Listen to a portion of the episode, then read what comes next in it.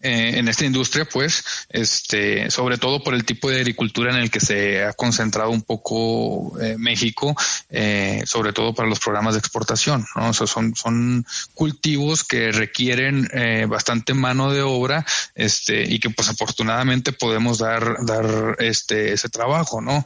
¿Qué es lo que nos toca? Pues también aprovecharlo para que al mismo tiempo de que hay gente que está trabajando y que está ganando más dinero del que pudiera estar eh, ganando en sus eh, lugares de, origen, pues también aprovecharlo con educación, aprovecharlo este con, con, ver la manera de que los hijos de los trabajadores eh, aspiren a algo más que, que ser jornaleros agrícolas, ¿no? Bienvenidos agrotitanes. Antes que nada, muchísimas gracias por escucharnos, por darnos este tiempo que tienen de escuchar nuestra voz. Realmente queremos compartir lo mejor de cada uno de nosotros como personas, de, que estamos haciendo esto con una profunda calidad de las personas que estamos invitando y que realmente queremos que vibre, que tenga, que haya equilibrio, que haya bondad en este amado campo que tenemos en México. En esta ocasión tengo la oportunidad de presentar un amigo que así lo considero a la distancia, que, que así lo ha permitido la situación y el contexto en el cual nos estamos envolviendo en el 2021 y desde el 2020. Y pues en esta cosa no me gustaría más que presentarte, que, que me des el honor de presentarte, mi estimado Rubén,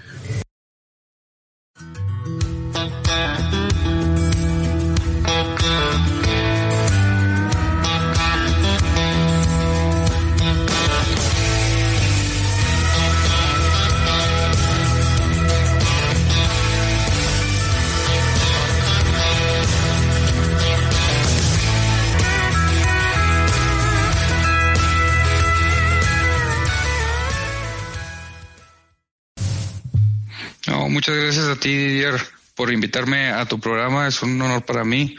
Eh, pues, para toda tu audiencia, yo soy Rubén Ortega, ¿no? soy eh, eh, quinta generación en mi familia de, agricultores, entonces de alguna manera esto es como algo de, de sangre, no es una herencia. Llevo eh, cerca de, seis años eh, trabajando en, en, cuestiones relativas al, campo. Este, sin embargo, pues desde que nací he estado eh, metido en este rollo, ¿no? yo soy originario de un pueblo muy chiquito de, de Chihuahua que se llama Flores Magón. Este, desde, desde ahorita mi tatarabuelo llegó aquí, mi bisabuelo fue de los eh, fundadores de la colonia, de pequeños productores acá.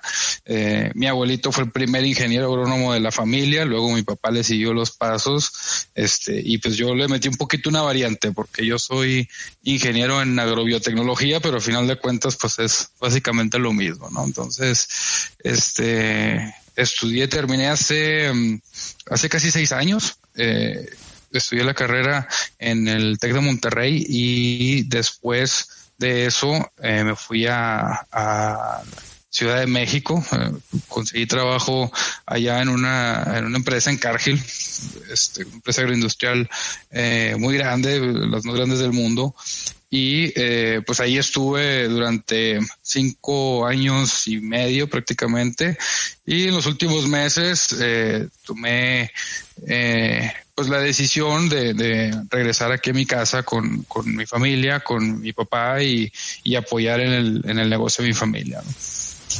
Excelente. Fíjate, ahorita hablabas tú de que vienes de una trascendencia o de que a final de cuentas has tenido todo el tiempo el emblemaje del ser del campo. Pero le metiste la variante de agrobiotecnología y recordé ahorita que estabas platicando una anécdota que decía un maestro. Dice, en mis tiempos cuando yo estudiaba, teníamos la noción o se sabía que probablemente había ADN. Actualmente, pues tú lo tuviste que estudiar más a fondo. Entonces, platícame un poco del ADN que traes en la sangre. ¿Cuál, cuál, ¿Cómo es la, la situación en la cual te viste envuelto y, y, y realmente alguna de las más de las enseñanzas más claves que te ha dado el vivir en el, en, el campo o el vivir o ser parte de una familia del campo? Pues, eh, digo, tu profe tiene algo de razón, ¿no? La, biología en sí es una ciencia bien nueva, entonces, eh, digo, de, unos pocos años para acá, el, crecimiento en la, ciencia ha sido bien fuerte, entonces, este, pues eso es lo que al final de cuentas nos tiene ahorita en, en, en, una posición de haber podido sacar una vacuna, por ejemplo, en, menos de un año, ¿no? Este, para la situación en la que estamos ahorita. Este, pero, pero es, es, es totalmente cierto, ¿no? Este, hace no más de, de de 70 años me parece que se descubrió el, ADN, entonces eh, apuntándole con eso que decía tu profesor, eh, no, no, no, puedo estar este, más de acuerdo en que, en que ahorita los descubrimientos aparte son, están a la orden del día, ¿no? Un crecimiento muy rápido. Este, pues eh, mi familia, te digo, básicamente creció, se desarrolló aquí en, en, Flores Magón, es un pueblo muy chiquito en Chihuahua, el noroeste del estado. Este, y pues eh, te podré decir que, que, que lo que lo que tengo de herencia en mi familia es una cultura de un montón de trabajo, ¿no? O sea, la gente en general en Chihuahua es, es gente de muchísimo trabajo, es gente que, que por la misma situación del clima en, en, en esta zona del país, eh, pues la cultura es trabajar muchísimo, ¿no? Trabajar muchísimo porque hace un montón de calor, porque hay poca agua, porque hace un montón de frío en invierno, porque las inclemencias del clima pues son, son, son muy fuertes, ¿no? Es una zona difícil para vivir, este, y sobre todo, pues imagínate hace eh, algunos años, ¿no? En los mismos a lo mejor de los que platicaba tu profe, este, eh, que, que, no había tantas comodidades como ahorita, pero pues esa cultura de trabajo y de permanencia eh, de, de, de, aferrarte para, para desarrollar eh, y hacer civilización, hacer sociedad, este, pues se, se, queda y, y, que está en la, en la cultura básicamente de la gente de acá y, pues en mi familia no es la excepción, ¿no? O sea, mi familia eh, este, es sumamente trabajadora, mi papá es una de las personas más trabajadoras que, que conozco, este, y muy apasionado por lo que hace, muy apasionado por, por el campo. Este, yo te podría decir que a lo mejor yo no heredé tanto esa parte de, de, de ser tan apasionado por estar en sí en el campo. Sin embargo, eh, este, a mí lo que me gustó un poco más de, de, trabajar fue con la parte comercial, ¿no? Con la parte de negocios y, todo esto. Eh, y, y, pues obviamente la, orienté hacia la parte de, del campo. Entonces, eh, pues eso es, es, lo que, lo que, en lo que he trabajado eh, desde que empecé mi vida laboral. Bueno, mi estimado Rubén, lo que tú comentes es, el marcaje del ADN, el hacer comunidad en ciertas partes agrestes a nuestro país, eh, en, una situación no cómoda y de la incomodidad, incomodidad generar abundancia. Y quiero, como dices tú, eh, resaltar que no fuiste lo tradicional en, estudiar, porque en primer lugar te vas a una, a, a una empresa que se volvió escuela o una escuela que nació para empresarios, para formar a los hijos de los empresarios. Y ahí quisiera enfatizar cuáles son las enseñanzas eh, o aprendizajes que tuviste en una, en una, en una escuela donde el administrar, el empoderar, el ser no uno más, sino uno mejor, eh, que es lo que he percibido, que, de repente he notado que les inyectan en el ADN del TEC de Monterrey. ¿Cuál fue tu, tu, tu, impresión? Y ahora de ser un, de un pueblito como Flores Magón a verte una macro ciudad o una ciudad tan grande como Monterrey. Sí, pues fue básicamente en partes, ¿no? Eh, yo salí de aquí de, de Flores Magón cuando terminé la secundaria. Eh, a los 15 años me fui a Chihuahua a estudiar la preparatoria. Entonces, pues fue como que un pasito, ¿no? De estar aquí más eh, cerquita de mi familia. Son más o menos como eh, poco menos de dos horas de, camino. Entonces, este, pues estaba muy cerquita. Podía venir prácticamente todos los fines de semana. Este, y no, no fue así como, como salir de golpe, ¿no? De mi casa Eh, tenía una, una extensión de mi casa allá en, en, Chihuahua prácticamente.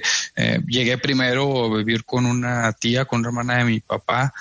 Eh, y, este pues no no no no me dieron como que la libertad así de golpe de buenas a primeras a los 15 años no sino que me fueron llevando despacio que ahorita en retrospectiva creo que la decisión que tomaron mis papás fue la más adecuada en aquel momento luego este, como dices, me fui a, Monterrey a estudiar la carrera ya y eh, yo te diría que, que más que la cuestión eh, técnica, ¿no? que más que la cuestión eh, de haber estudiado eh, pues eh, no sé si con, con, empresarios o con hijos de empresarios, yo te diría que el TEC de Monterrey afortunadamente y específicamente en Campus Monterrey tiene una pluralidad de, de, estudiantes impresionante, ¿no? O sea, y, el común denominador es que es gente que va a estudiar con, con bastante esfuerzo, ¿no? Al contrario de lo que a lo mejor mucha gente piensa de que pues, gente este, muy acomodada o lo que fuera, pues la realidad es que más del 50%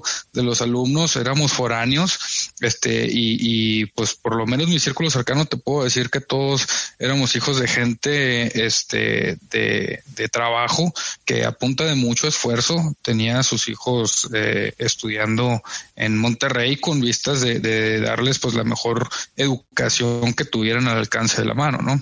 Entonces, eh, eso por un lado eh, creo que, que, fue un, de un crecimiento eh, personal muy bueno, ¿no? o sea, muy fuerte de, estar allá con tanta gente, este, con tantos amigos que permanecieron como mis amigos y que estaban allá poniéndole un montón de esfuerzo porque pues sabían que en su casa había a, este pues el trabajo y había mucho sacrificio por parte de las familias de, todos mis amigos y de la mía misma para que estuviéramos allá, ¿no? Entonces, este, eso fue por un lado y el otro eh, que, que, que, que, creo que es un acierto de, del TEC es que eh, le apuesta un montón por la, la, la cuestión ética ¿no? de, de, sus alumnos. Entonces, eh, también eso te puedo decir que a lo mejor ya se me olvidaron mis clases eh, más técnicas de la carrera, pero, eh, pero mis clases de, de, ética las tengo muy, muy en la memoria. Entonces,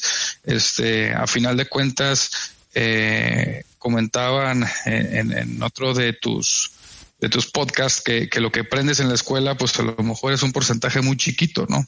Este, de lo que terminas haciendo. Yo estoy de acuerdo con eso y al final de cuentas la formación que recibes en la, en la, en la escuela, este, los principios y los valores también que vienen desde tu casa son los que te forjan a final de cuentas y, y desde luego pues la capacidad, ¿no? Que, que, que adquieres en la, en, en la escuela, en la universidad, este, pues termina por, por eh, perfilar el, el, tipo de profesionista eh, que vas a que vas a ejercer, pero pues a final de cuentas eh, yo no creo que, el conocimiento técnico o el conocimiento que quieres en la universidad sea sumamente eh, relevante, sino lo que acompaña el conocimiento, ¿no?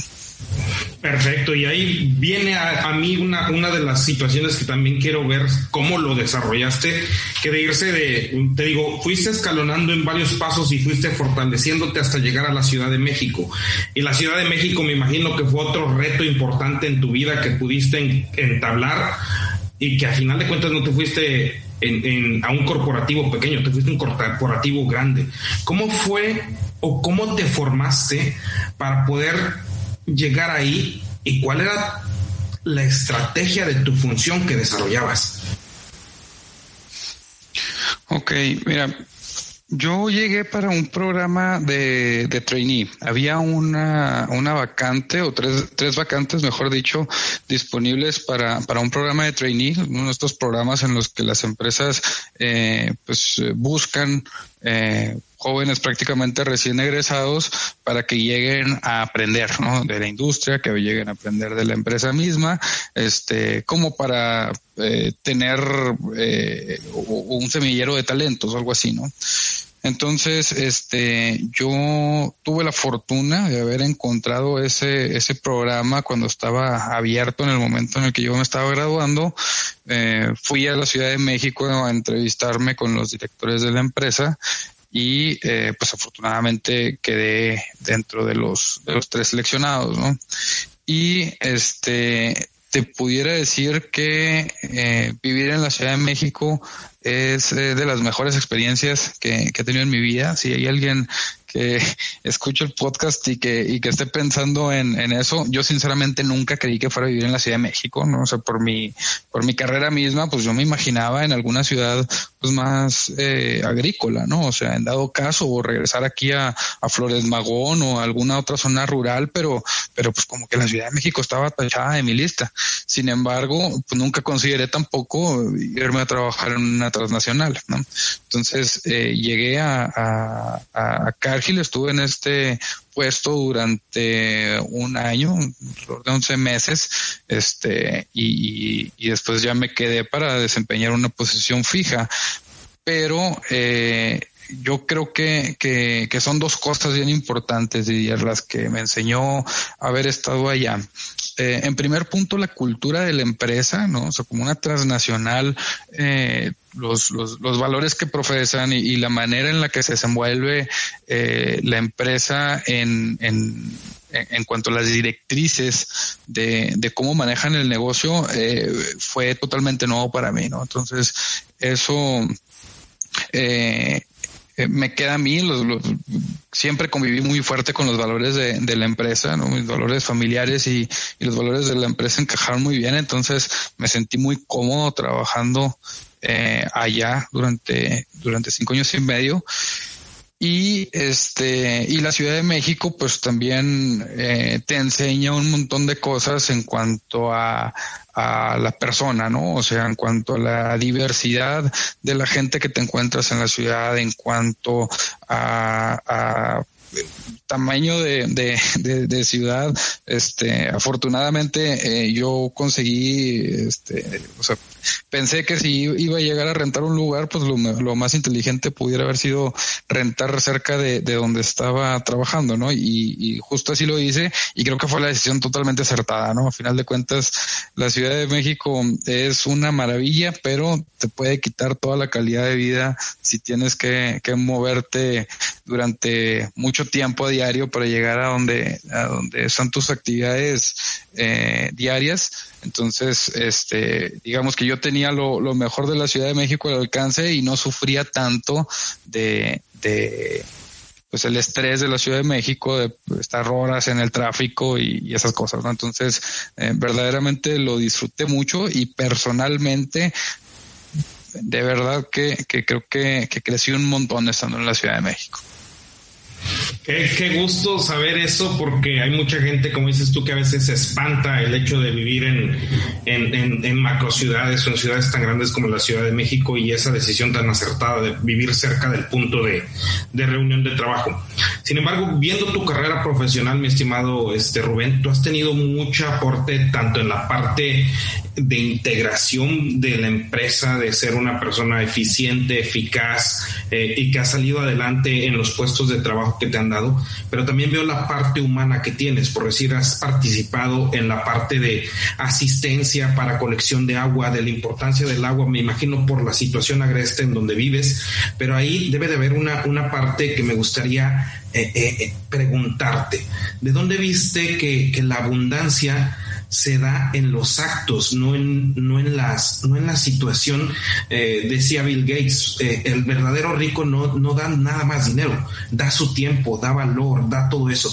Y tú a final de cuentas, ¿cómo conviviste con esta parte de ser abundante con tu tiempo, de ser abundante con tu conocimiento, de ser abundante con las personas que te rodean? Creo que...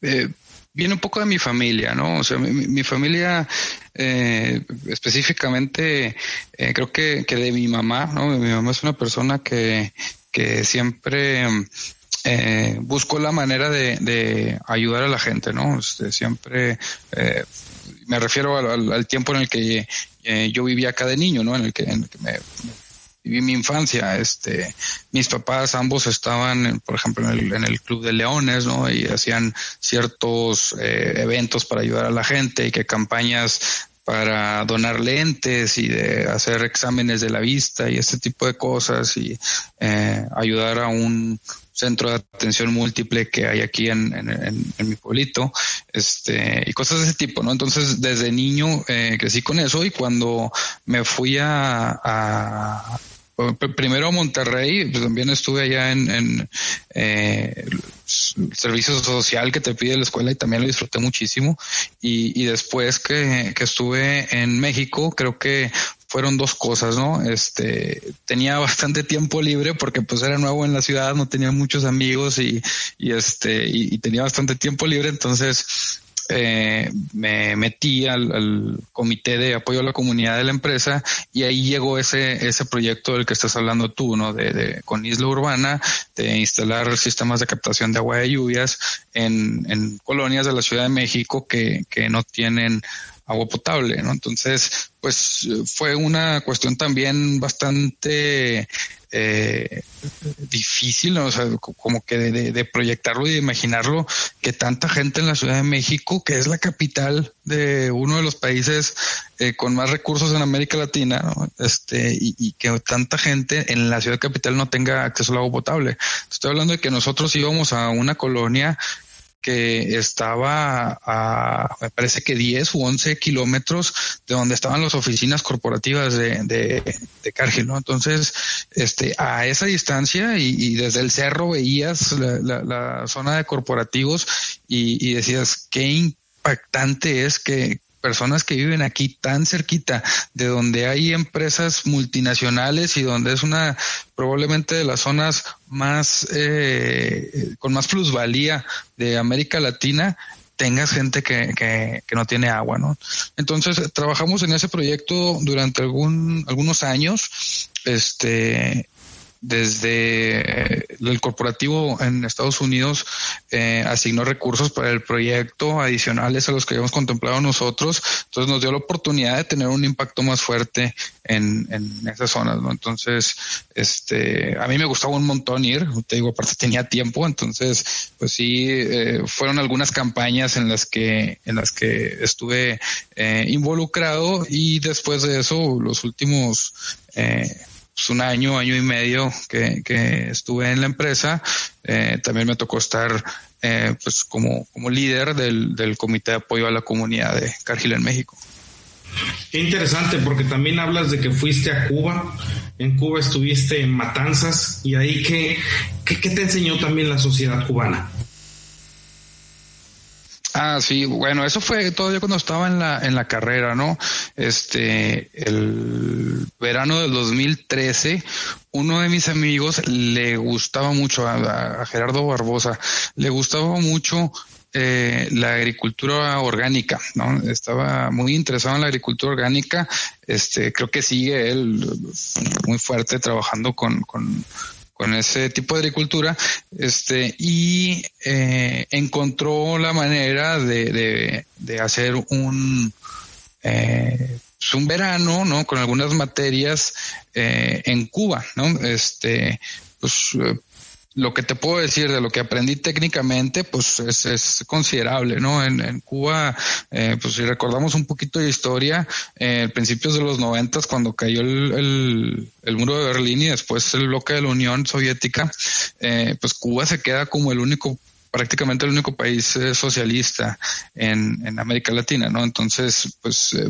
básicamente vivía de, de, fertilizantes que le llegaban de, de la Unión Soviética y de un día para otro se quedan sin insumos para desarrollar agricultura, ¿no? Entonces, los cubanos se las tienen que ingeniar a como pueden para sacar una agricultura con los recursos que tienen dentro de la isla, que no son muchos. Entonces, eh, pues desarrollan este tipo de, de agricultura con pues, los técnicos tan buenos que tienen en Cuba, no es muy conocido que en Cuba la educación es de primer nivel, entonces este pues desarrollan un tipo de agricultura en el que en lugar de utilizar insecticidas, pues a lo mejor utilizan eh, repelentes con extractos de, de ciertas plantas ahí locales o este de ajo, por ejemplo, o, o utilizan eh, desechos para producir eh, pues fertilizantes, por llamarlo de alguna manera, o abonos orgánicos, este, llevan también la agricultura mucho más cerca de las ciudades para evitar el desperdicio,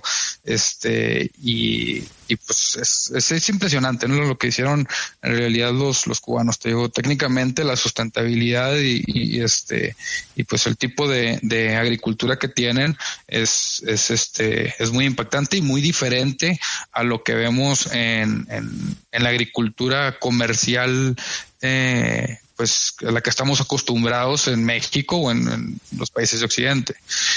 Y por otro lado, te pudiera decir que, que, que, pues más como, como persona, ver estar ahí, eh, este, seis semanas, me parece que estuvimos allá, eh, en medio de la, de la población eh, cubana y con su sistema de gobierno, este, pues fue, fue también bastante enriquecedor, ¿no? En aquel momento, este, eh, decía por ahí un, un, un, amigo que el que no es eh, socialista cuando está eh, estudiando y luego que después no se hace capitalista cuando está trabajando está loco, ¿no? Entonces, este, creo que eso justo fue lo que me pasó un tiempo después cuando, cuando, eh, pues vi de primera mano cómo era el, sistema de gobierno y, y, pues eh, las condiciones de vida de, de, los cubanos, por más que fueran eh, eminencias o que fueran personas sumamente capaces de, producir y pues lo, lo, lo, poco productivo a final de cuentas que terminaba siendo eh, el agro en, en Cuba este, a partir de las políticas que tenían. Qué interesante. Y fíjate que quiero ahora enfatizar, mi estimado Rubén, que tomas la decisión de, de, de dejar el mundo corporativo para unirte a la empresa familiar. Y la empresa familiar a veces lo que más requiere no son temas de técnicos o temas de liderazgo o temas, sino que necesita coadyuvación. Necesita coadyuvación entre, las, entre los caracteres de cada una de las personas que lo dominan. Dime qué te ha enseñado eso, güey, porque realmente me tiene hasta en ascuas pensar cómo ha sido tu introducción a esto, güey. No, pues, mira, fue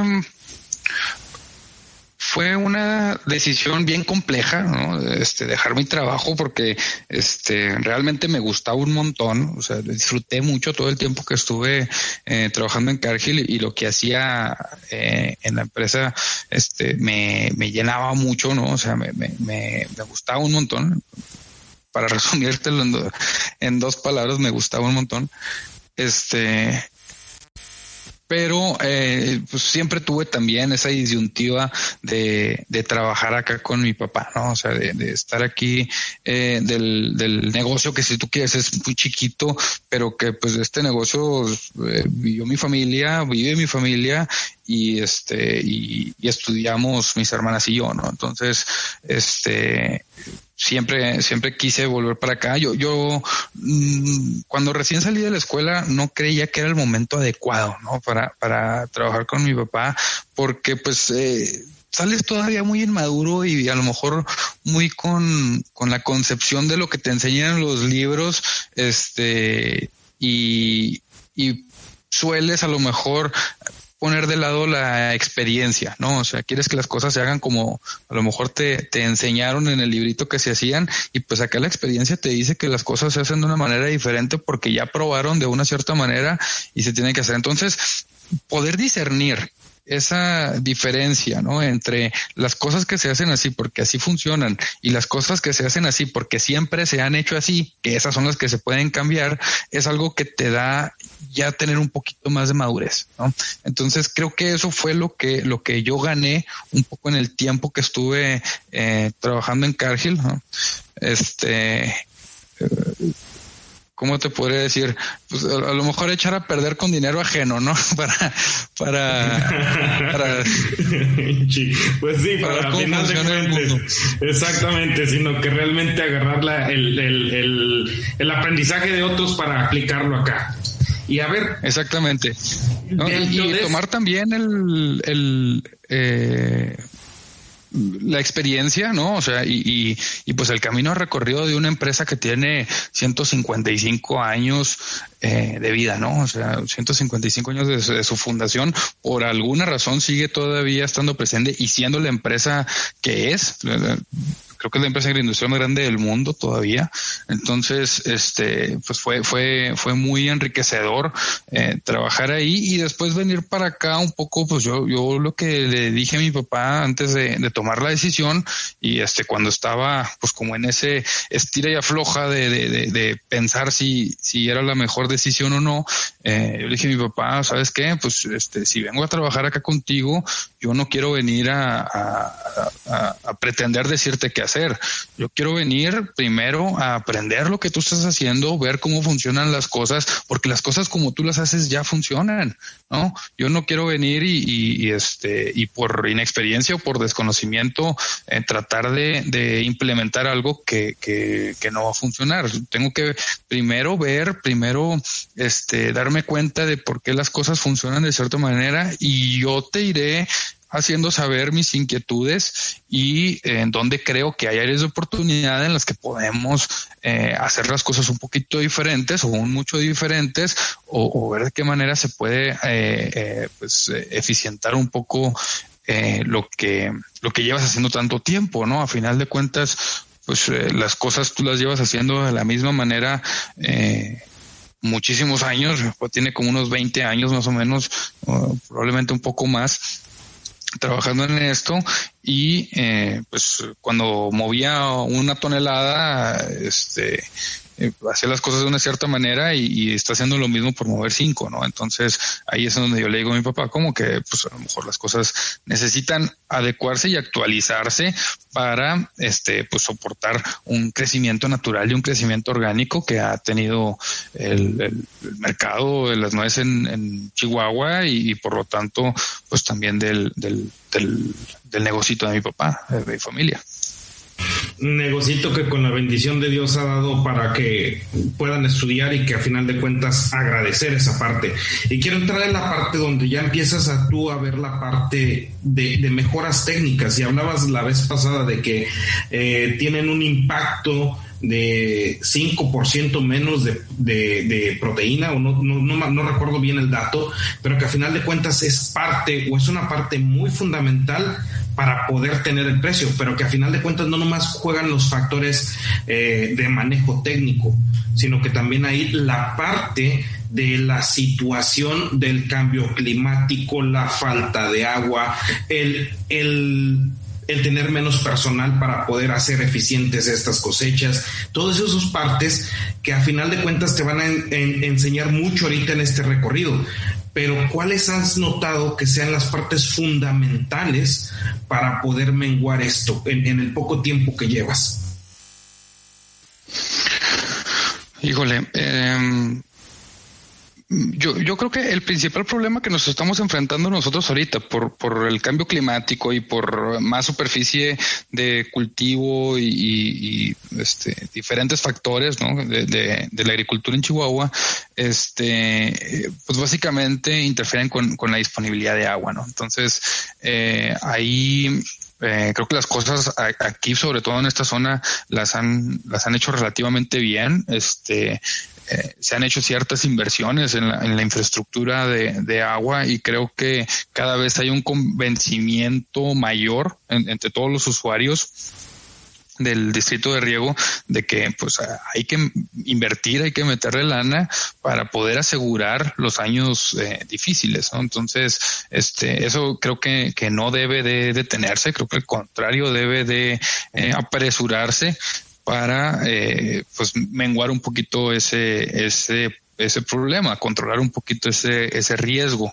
Eh, definitivamente, yo creo que en los próximos eh, pues años, si no es que meses, eh, vamos a ver eh, problemas en, en, en, los diarios, en las noticias eh, al respecto del agua en Chihuahua, ¿no? O sea, el año pasado fue sumamente seco y, este año ya cuando lleguen los momentos de, de regar las tierras, eh, va a haber, creo que, espero que no, que no, que no sea, que no pase mayores, pero creo que va a haber conflicto social en, determinadas zonas que tengan eh, más problemática por, por esta situación.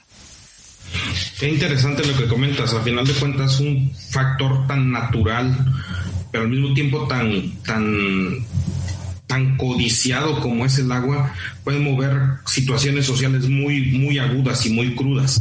Sin embargo, quisiera ver cómo, cómo crees tú que en el corto, mediano, largo plazo se tiene que, aparte de invertir lana, en dónde es donde tenemos que invertir más en las empresas agrícolas, en la educación agrícola, en el sector, en todo esto que a final de cuentas ayude a tener otra visión, no en el corto, sino en el mediano y largo plazo, porque el corto ya estamos con los dedos en la puerta. Muy buena pregunta la que la que haces Didier. Este probablemente este tengo eh, la mitad de la, de la respuesta, o, por lo menos, eh, pues tengo una opinión al respecto de, de, de dónde tiene que estar la, la inversión, ¿no? Em, por un lado, eh, creo que no es una cuestión nada más de invertir por parte de los agricultores, sino que tiene que ser una inversión desde, desde varios frentes.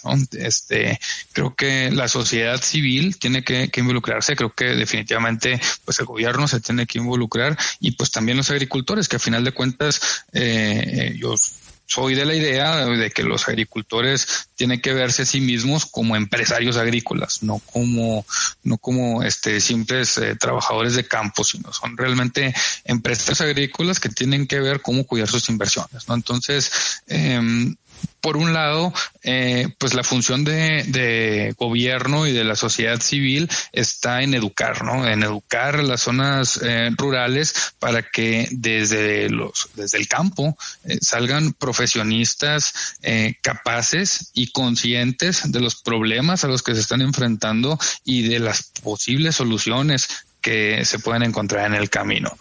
Entonces, eh, si el problema es eh, el agua la disponibilidad de agua o que dos zonas estén peleando el recurso, este, pues tenemos que ser eh, lo suficientemente educados o lo, suficientemente conscientes de que pues no es una cuestión de, de, pelearnos, sino de ponernos de acuerdo, ¿no?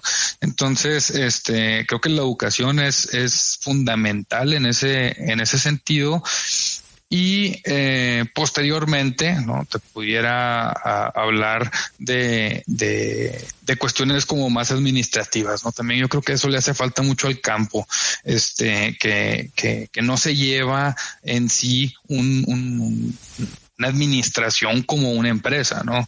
Yo te decía ahorita, yo veo a, a, los agricultores como empresarios agrícolas, entonces, eh, como como empresarios agrícolas, pues eh, tienen eh, que invertir también en eh, cómo medir y cómo hacer más eficiente su negocio. Entonces, em, un ejemplo, si un agricultor pues no tiene bien definidos o bien claros cuáles son sus costos de producción, qué es lo que le está generando mermas, pues eso evidentemente va a ser un problema, este, y y pues eh, solemos echar culpas a, terceros cuando pues yo creo que, que nos hace falta más eh, ver hacia, hacia adentro y eh, buscar eh, la manera de que haya, haya más educación y que haya eh, gente más preparada en, en, en las zonas rurales, ¿no? O sea, te puedo hablar de hace mucho tiempo, pero yo me acuerdo que había una estadística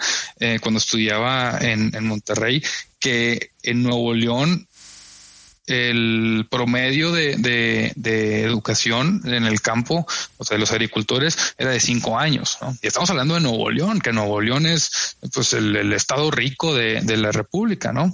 Entonces, pues imagínate cómo estamos en otras, en otras zonas en las que pues la, educación es, es muy precaria, este, y, y pues eh, a final de cuentas vamos a sufrir los eh, estragos de, de, del cambio climático por la falta de sustentabilidad, que ese es otro tema bien interesante, este, de, de, la, sosten, de la sustentabilidad en el campo y el rol que juega en el cambio climático al ser una actividad tan fuerte para la humanidad, ¿no? No, qué interesante. Fíjate, también alguna vez comentaste de que en, tu historia de, ver la, parte del campo te tocaba eh, tener encuentros con rarámuris o con o con este sí con rarámuris de, de, ahí de la sierra y alguna vez decía un, un este un canijo que cuando iban a venir a ver a México a, jugar tenis o ver si había talento en tenis, ¿no? Y decía, es que cuando vea jugar a Raramuris, cuando vea jugar a Series, cuando vea jugar a, gente de la población civil que normalmente no tiene acceso al tenis, lo voy a, voy a ir a ver qué, qué, qué, qué cosa tan buena puede haber de esa sociedad. En este caso tú lo mencionas de una forma, o sea, a final de cuentas nos estamos desenfocando, a lo mejor no en los garbanzos de Alibra que pueden estar en estas comunidades, en la misma comunidad social, en los mismos este, cinturones de, de carencia de las ciudades. Y realmente me, es, es, es esto un poco frustrante hasta cierto punto que haya este tipo de encuentros como los podcasts, que haya eh, exposiciones en YouTube, que haya todo ese tipo de situaciones de, de poder cultivarse, no es una prioridad. Y no es una prioridad como persona y no es una prioridad como sociedad. ¿Qué es lo que tú has visto en estas comunidades tan fuertes a lo que se enfocan que se pierde esa, ese matiz de querer salir adelante por medio de una educación en, la cuestión que tú has visto en, los rarámuris. Mira, son, son creo que este falta de oportunidades, ¿no? A final de cuentas, este en, México eh, la capacidad que tiene una persona que nace pobre de salir de la pobreza es, es sumamente baja, ¿no? No me acuerdo exactamente cuál es la estadística, pero, pero es muy baja. Entonces yo creo que eso justamente es lo que tenemos que atacar como sociedad civil, ¿no? No se trata de, de darles cosas gratis, ni se trata de, de, de, de ser asistencialistas con las eh, personas más vulnerables, ¿no? Este, en este caso estamos hablando de los rarámuris, pero, pero pues hay un montón de gente bien vulnerable en nuestro país, este, y, y se trata, de, se trata de presentarles Sí, sí, sí, o sea, y si aquí en el norte a lo mejor hablamos de la sierra o de algunas este, zonas más, más rezagadas, este, pero conforme vas bajando del trópico, este, se, se acumula más y más y más la, la, la densidad de, de gente eh, pues, que no, no llega ni siquiera al, al umbral de, de, vivir dignamente, ¿no? Entonces, este, te digo, eso es lo que yo creo que la, la, sociedad civil es lo que tiene que hacer junto con el gobierno, evidentemente, ¿no? O sea, es, este, es parte, pero, pero yo soy de fiel creyente de que no podemos achacarle la culpa al gobierno, sino que la sociedad civil tenemos que empujar a que este, nuestro gobierno también eh, trabaje de la mano con nosotros para buscar la manera de, llevar las oportunidades y que la gente por sí misma salga adelante, ¿no? O sea, no lo, ves, lo ves con los migrantes, Didier, este, van a, Estados Unidos, este, y no, no necesitan que les regalen el dinero, o sea, son, son los mexicanos somos gente sumamente trabajadora, lo que necesitamos es oportunidades y, y, y, y tener empleos eh, disponibles para, para salir adelante, entonces, este, justo por allá va, va, va mi, mi, manera de pensar, ¿no? En cuanto a, a lo que hacemos en el campo. Hay mucho trabajo aquí, hay este, eh, en esta industria, pues, este, sobre todo por el tipo de agricultura en el que se ha concentrado un poco eh, México, eh, sobre todo para los programas de exportación, ¿no? O sea, son, son cultivos que requieren eh, bastante mano de obra, este, y que pues afortunadamente podemos dar, dar este, ese trabajo, ¿no?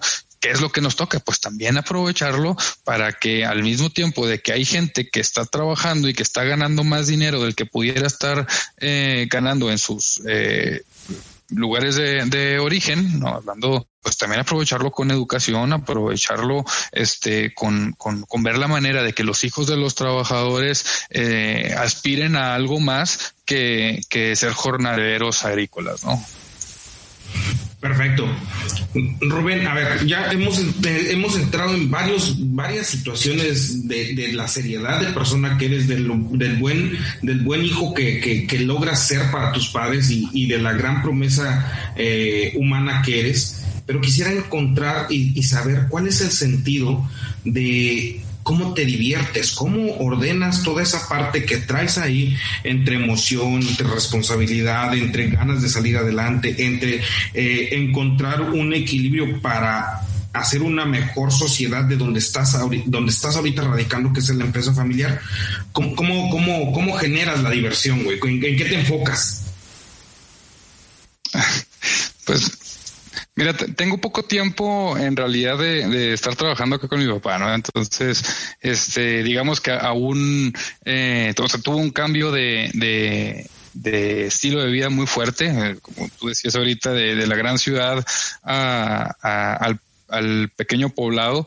Eh, entonces, este, me cuesta trabajo ahorita eh, comentarte, sobre todo porque llegué a trabajar justo en la época de, cosecha, que pues es cuando más eh, chamba hay. Entonces, pues llegué directo a, a, estar prácticamente todos los días aquí, este, trabajando muy fuerte, ¿no? Entonces, este, o aprendiendo, como te decía ahorita, más que nada ahorita más bien estoy viendo y aprendiendo. Entonces, eh, eh, te podría decir que lo que yo más disfruto y, desde hace mucho tiempo, es así, desde que era estudiante, eh, es, es platicar con mis amigos. ¿no? O sea, yo, yo no soy una persona que le guste, por ejemplo, salir a un lugar como un antro o un lugar en el que hay mucho ruido, porque a mí lo que me gusta es platicar con la gente, ¿no? Y, utilizar, eh, pues, eh, las cheves como buenos agrónomos para hacer un poquito más... Más liviana la este, plática. Más, exactamente, que fluya más la plática, pero eh, a final de cuentas, pues platicar con ellos y a lo mejor discutir temas a veces en serio, a veces un poquito en broma, eh, eh, pero yo creo que, que esa, esa plática y llenarme de, de gente este, que, que verdaderamente eh, son unos cracks, ¿no? O sea, tengo unos amigos que, que, que verdaderamente eh, aprecio mucho y que, y que son grandes, aparte de grandes personas, grandes profesionistas y, gente que, que, se pone a pensar y que hace eh, las cosas con conocimiento. Entonces, eh, eso, créeme que, que, lo disfruto un montón, ¿no? O sea, ahorita que estoy, que estoy lejos o, o, desde que empezó la pandemia y que estamos más alejados, pues al contrario, fue una oportunidad a lo mejor para explorar un poco más las opciones que no habíamos explorado cuando no estábamos en pandemia. Es decir, ahorita estoy mucho más cerca de mis amigos que están en Sinaloa, ahorita estoy mucho más cerca de mis amigos, este, que pues que los que dejen la Ciudad de México, de, de mis amigos de Monterrey, de mis amigos de de Baja California, etcétera, etcétera, ¿no? Entonces, este, pues eh, platicamos, nos reunimos de vez en cuando, así como eh, nos estamos viendo ahorita tú y yo, este, y, y, a partir de ahí es que es que saco un montón de, de, ideas, ¿no? Este, y, y, y, de donde trato de, de platicarlas y discutirlas con mis amigos. Qué chido. ¿Qué libros nos recomiendas ahorita que tú estás, como dices tú, dejando la parte de, de, ahorita trabajar en la empresa familiar, pero anteriormente, ¿cuál ¿cómo te nutrías en, ese sentido? de cómo, cómo qué, libros estudiabas, qué libros leías, cómo, cómo metías conocimiento técnico al desarrollo tu profesional? Híjole, mira. Mm, técnicamente, este o sea, si, si, si me estás preguntando desde la parte técnica, eh, hay un libro Técnica, romántica, de, vocación, de lo que sea, güey. O sea, el chiste ah, muy bien, muy bien. de que, con cuál es el tipo de la literatura que consumes en, en todos lados, ¿no? hasta el libro vaquero, si quieres, güey. Mira, te podría comentar eh, dos libros, ¿no? Uno que, que, que, me gustó muchísimo desde que lo leí, vivía en, en México en aquel tiempo, que es eh, Sapiens, de Animales a Dioses, de Harari, que es un libro que de verdad no tiene una página de desperdicio. Eh, te da una perspectiva sobre cómo los humanos llegamos a, este momento de la historia, ¿no? Como siendo la especie dominante y cómo se eh, desarrollaron ciertos eh, pues descubrimientos o, ciertas invenciones que, que, nos llevaron a hacer sociedad como, como la tenemos hoy en día, ¿no? O sea, que, que seamos realmente una sociedad globalizada.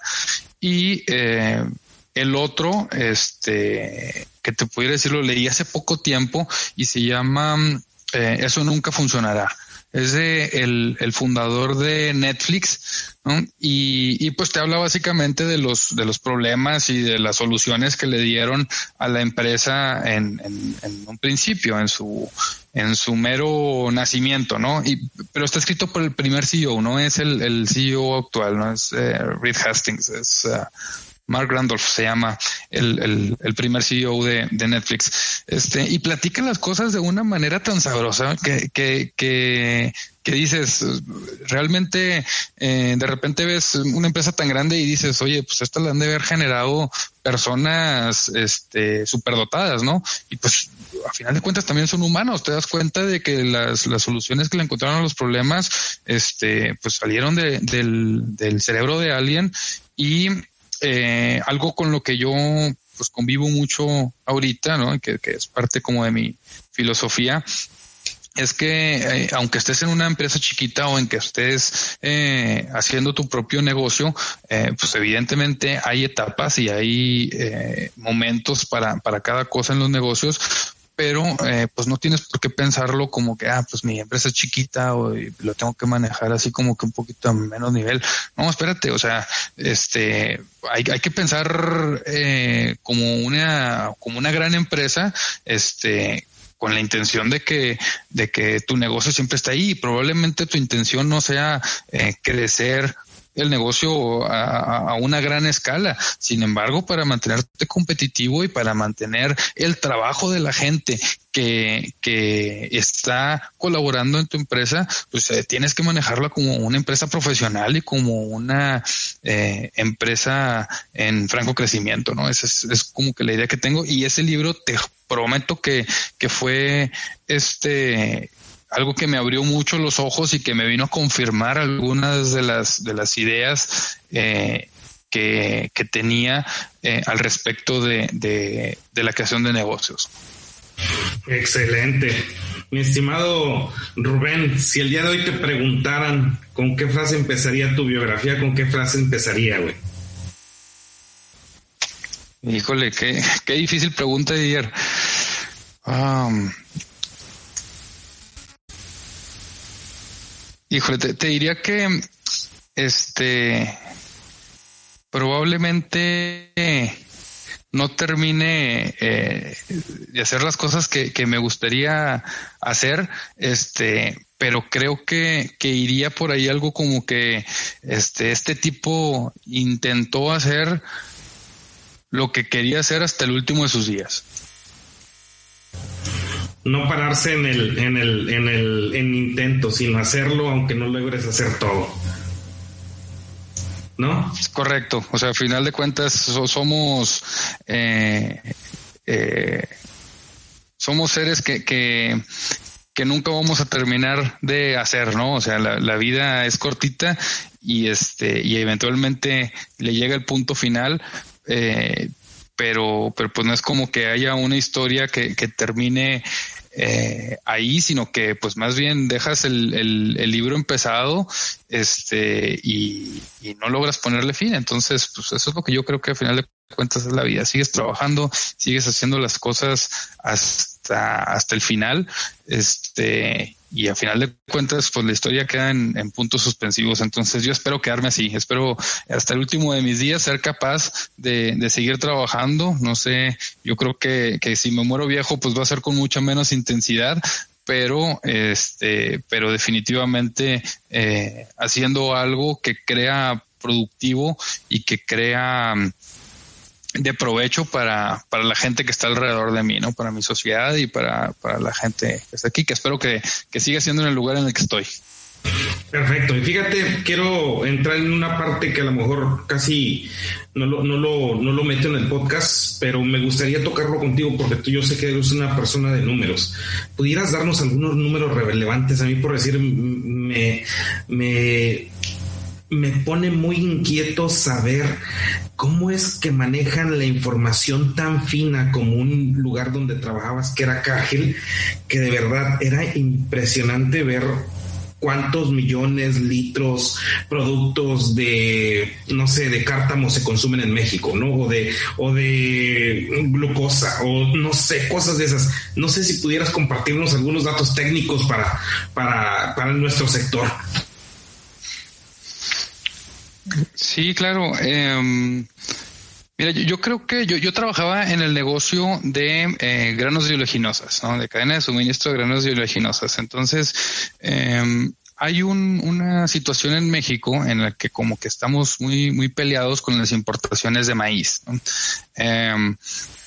Eh, pues básicamente ese es el, negocio de la empresa, ¿no? Leer o, digamos de alguna manera tener una proyección de, cuánto grano se va a, producir, cuánto grano se va a consumir y a partir de eso, este, pues construir eh, compras o ventas de grano para, para sacarle provecho al mercado. Entonces, este, yo creo que hay, hay, una cuestión bien importante en México, ayer alrededor de, de, las importaciones de maíz y de la relación que hay entre el maíz blanco y el maíz amarillo.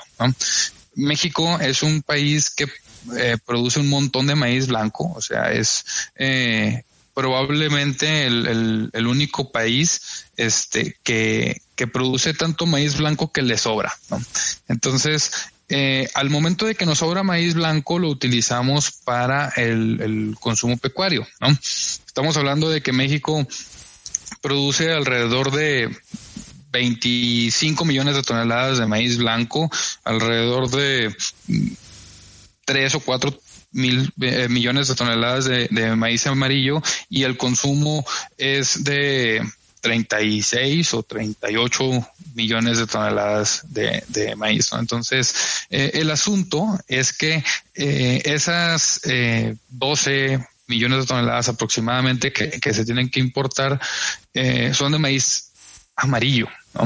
Este, y México, al ser un país productor de, maíz blanco, que tiene tal cantidad de maíz blanco, lo, lo termina este, consumiendo para, para el pecuario. Entonces, ah, creo que hay una, una cuestión ahí de, de, de, desinformación entre la gente que dice, oye, pues ¿por qué producimos tanto maíz blanco? ¿Por qué no producimos más maíz amarillo, que es el que importamos? Y pues la realidad es que son productos sustitutos entre sí. ¿Me explico? Entonces, eh, es... Eh, más valioso para nosotros producir maíz blanco porque tiene mayor valor. Lo primero es con comer la gente y después comer los animales. Entonces, al comer primero la gente tiene un valor más eh, alto en el mercado. Sin embargo, pues también tienes la oportunidad de exportarlo a otros países que consumen eh, maíz blanco y que son deficitarios. Entonces, eh, este, eso creo que, que es muy relevante para, para para nuestro país y también pues quedar en, en el entendido como un, una cuestión económica, una cuestión de mercado, este, que, que conforme un producto eh, se hace eh, menos escaso, o sea, es decir, entre México eh, tenga mayor producción de maíz, como, como ha sido las intenciones durante pues muchísimo tiempo, ¿no? Desde que estaba con Azupo y todo esto, pues lo que querían era este hacer autosuficiente a México en la producción de granos.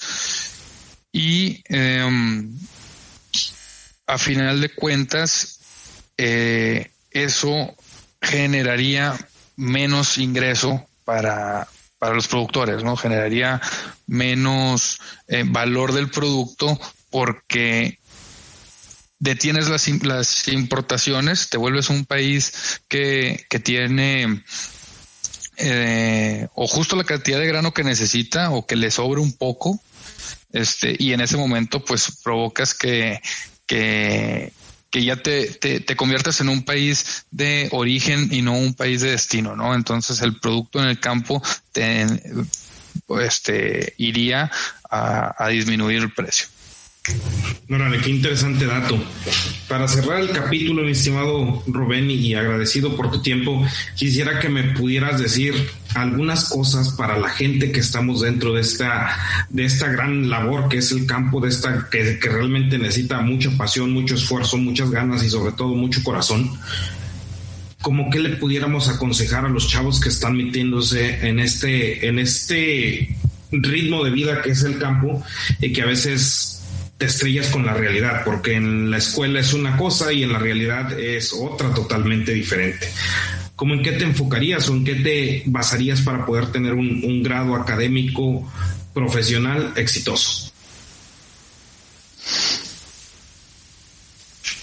Yo creo que, em, por un lado,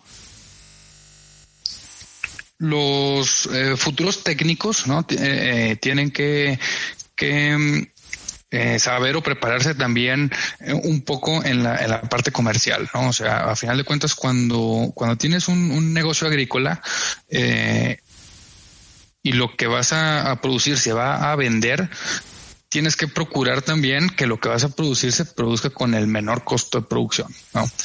Eh, o que se produzca bajo ciertos estándares que le den mayor valor al producto comercializado. ¿no? Entonces, este, yo creo que ese es uno, uno de los grandes problemas de ayer. Este, lo, he visto con, con, con varias personas eh, en, en, en el campo, este, que son grandes técnicos, pero que no, no tienen ni idea de, de, de, de cómo se mueve la, la cuestión eh, del mercado y cómo se mueve la cuestión económica para, a final de cuentas, hacer del, del, de la agricultura un negocio, ¿no? O sea, esto es, es un negocio y todos tenemos que ganar a partir de este negocio, desde el que vende semillas hasta el que comercializa el producto y el que lo vende al consumidor final y el consumidor final tiene que terminar contento con lo que está comprando, ¿no? Entonces, este, creo que, que, que eso hace eh, bastante falta y pues entender que, que el conocimiento técnico es eh, bien importante, pero que tiene también que tender hacia lo que los consumidores están, están pidiendo, ¿no? Los, lo que los consumidores están demandando y a lo que están dispuestos a pagar por tener en su mesa. Entonces, este, no se trata solamente de, de aplicar eh, lo que aprendemos de los libritos, que a lo mejor este, ya tienen algunos años escritos, eh, pero en, encontrarle, ser un poco creativos, ser un poquito innovadores, este, para encontrarle la manera, este, de, de, de, de disminuir costos o de encontrar maneras más innovadoras de, de producción que eh, satisfagan eh, esa de, demanda especial de consumidores más eh, de detalle, ¿no? De, consumidores más exigentes al respecto de lo que están buscando. Y, y pues ahí viene un, un, montón de temas que, que, sacar de agricultura orgánica, de, sustentabilidad, este, de de agricultura libre de pesticidas, etcétera, etcétera, ¿no? Muchas, muchas gracias, mi estimado Rubén. Ese dato me lo quedo y me lo guardo porque al final de cuentas, alguna vez me topé a un, un agricultor en la costa de Guerrero que decía, a producir mango, yo sé producir mango, enséñame a vender enséñame a ver, a ver los, los mercados, enséñame a colocarlos. Eso es que realmente a veces ese es el, el, gran talón de Aquiles de nuestro campo, ¿no? El gran talón de Aquiles de nuestros agricultores. Sí, hombre, este, eso y, y, y la infraestructura, ¿no? Eso que te comentaba el este productor, este, pues también tiene mucho que ver en, en, que, en que la cadena de suministro no termina en, en tener un mango muy bonito en el árbol, ¿no? O sea, ahí el mango no vale nada. Donde vale el mango es en el punto de consumo, en, en el lugar en el que llega el consumidor final a comprarlo, ¿no? Entonces, en medio hay una cadena de suministro que viene por cadena de frío, que viene por empaque, por, por limpiar el mango, no sé, no conozco muy bien este, este producto, este, pero me imagino más o menos cómo es, de ponerlo en cajitas que vengan los mangos del mismo tamaño, que vengan este, con el mismo estado de, de maduración, etcétera, etcétera, para que llegue como el consumidor lo quiere, ¿no? Y en ese momento es en el que el producto vale y ahora sí, es un ingreso para el productor, pero tiene que ser una cadena completa que tenga una derrama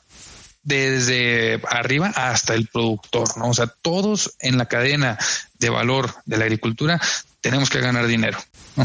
Y este, ahí estamos involucrados un montón de industrias y un montón de, de, de, empresas que cada una le agrega lo que le corresponde a ese eslabón de la cadena de valor. Entonces, eh, este agricultor de, de, Guerrero, este, pues requiere mucho eh, trabajo entre su gremio, entre, entre inversionistas para hacer ciertas cosas y, no lo, no lo podemos, no lo vamos a lograr solos. ¿no? explico? A eso me refería yo ahorita con, con la educación y con el trabajo entre la sociedad civil y el, el gobierno para lograr realmente darle la capacidad a un productor de que saque un producto de alta calidad, que llegue a un mercado exigente y que le genere mejores condiciones de vida a su familia allá en, en, en, la zona rural, ¿no? Eso es, eso es lo importante, que las con buenas condiciones se generen hasta allá, hasta la zona rural, este, que, que pues en algunas zonas es, es muy precaria, ¿no?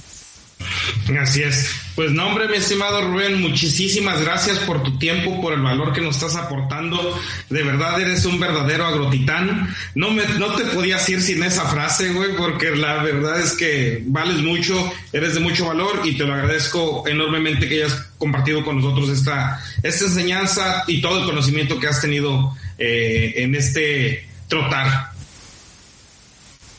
No, hombre, Didier, muchas gracias a ti por invitarme. La verdad es que alrededor de tanta gente con una eh, carrera eh, tan eh, recorrida, ¿no? Este, en, en, tu podcast y que de repente me invites a mí como que, este, me sentí un poco, eh, fuera de lugar, pero, pero te agradezco mucho eh, la invitación y te agradezco mucho el tiempo también que, que me dedicaste para estar aquí contigo y lo que aportaste va a ser de mucho corazón y de mucho valor para muchísimas gentes, ¿no? Completamente agradecido contigo, güey. Gracias, Didier. Cuídate, carnal. Bye. Cuídate mucho. Iguanas, carnal. Bye.